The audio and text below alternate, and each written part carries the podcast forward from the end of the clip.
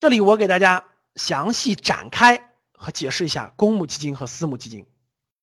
它们的区别最核心的就在于募集方式不同，所以就分成了公募和私募。那公募基金和私募基金，它们分别有什么不一样呢？我列了六点。第一点就是面向的人群不同。公募基金是面向广大的普通投资者的，就是任何一个普通人，你都可以通过各种途径去购买到公募基金产品。私募基金只能面向特定的合格投资人。什么叫特定的合格投资人呢？目前的规定是有三条，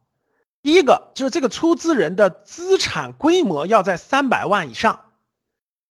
就是这个人的他这个资产总量要在三百万以上。第二条呢，就是年收入在五十万以上的证明，你要有年收入五十万以上。还有第三条就是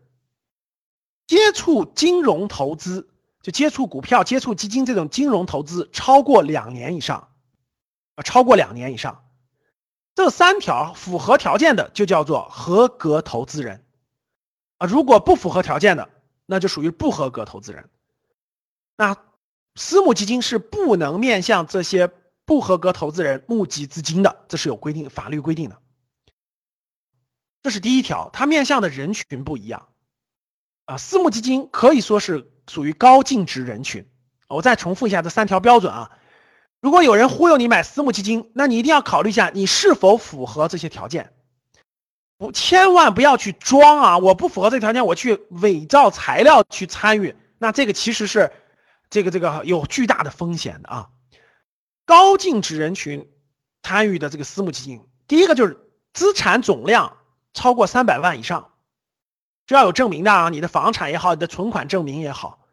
第二条就是年收入五十万以上的证明，就你每年的这个，无论是你的工资呀、奖金呀、什么各方面的公司收入啊、分红啊，这些每年的收入在五十万以上。第三个就是有两年的金融这个投资经验，两年以上啊，比如说你可以，你可以证明你开户已经满两年了，证券账户开户两年了，或者基金。投资已经满两年了，总之是要超过两年以上，然后你才能成为合格的投资人。这是面向的人群不同，门槛是不一样的。门槛是两个角度啊，第一个是公募基金牌照是由国家这个金融办管理的，